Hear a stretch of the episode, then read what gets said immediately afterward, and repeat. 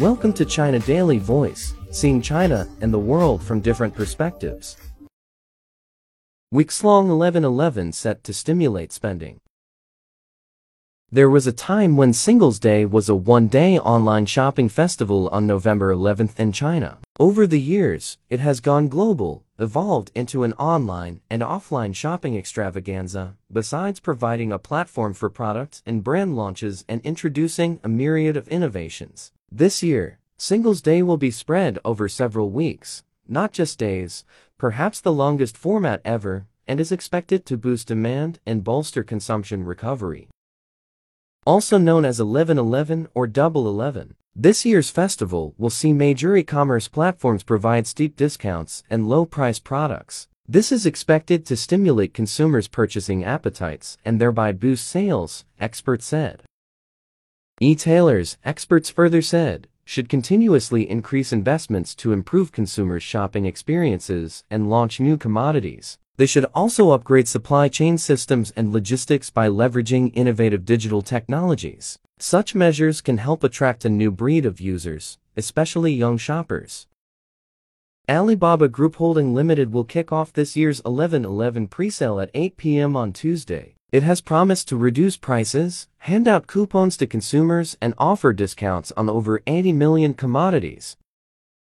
China's consumer market boasts immense growth potential and resilience, and people's growing need for a better life is bound to unleash huge consumption demand, said Dai Shan, CEO of Alibaba's Taobao and Tmall Group.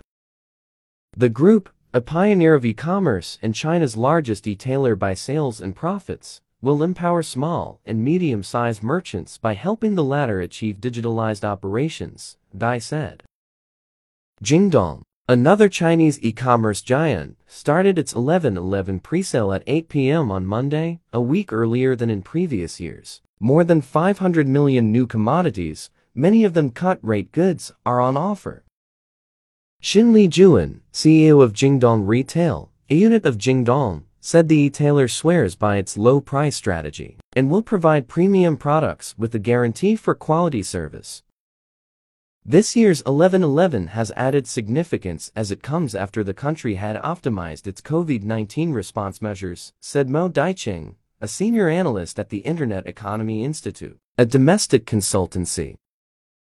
E-commerce platforms are taking a more pragmatic approach this time and making their promotional methods simpler, with emphasis on low-price products, which should attract price-conscious customers, improve user loyalty and repurchase rates, and bolster sales. Mo said.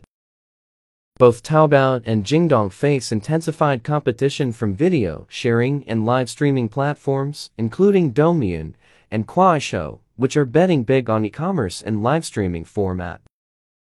China's consumption market recovered in the first three quarters of this year. In the first nine months, retail sales increased 6.8% year-on-year. In September, the corresponding figure was 5.5%, up from 4.6% in August, data from the National Bureau of Statistics showed. Consumption contributed 83.2% to China's economic growth during the January-September period.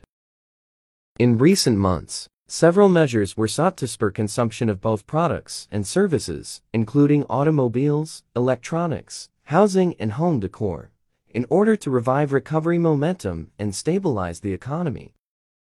Consumption has become the main driving force boosting China's economic growth, said Wang Yun, a researcher at the Academy of Macroeconomic Research, which is affiliated with the National Development and Reform Commission. More stimulus policies are needed to stabilize and expand employment, raise household incomes, and boost spending, he said.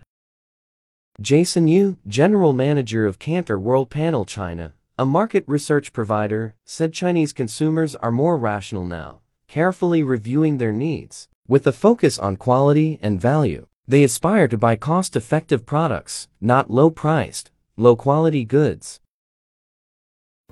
That's all for today. For more news and analysis, buy the paper. Until next time.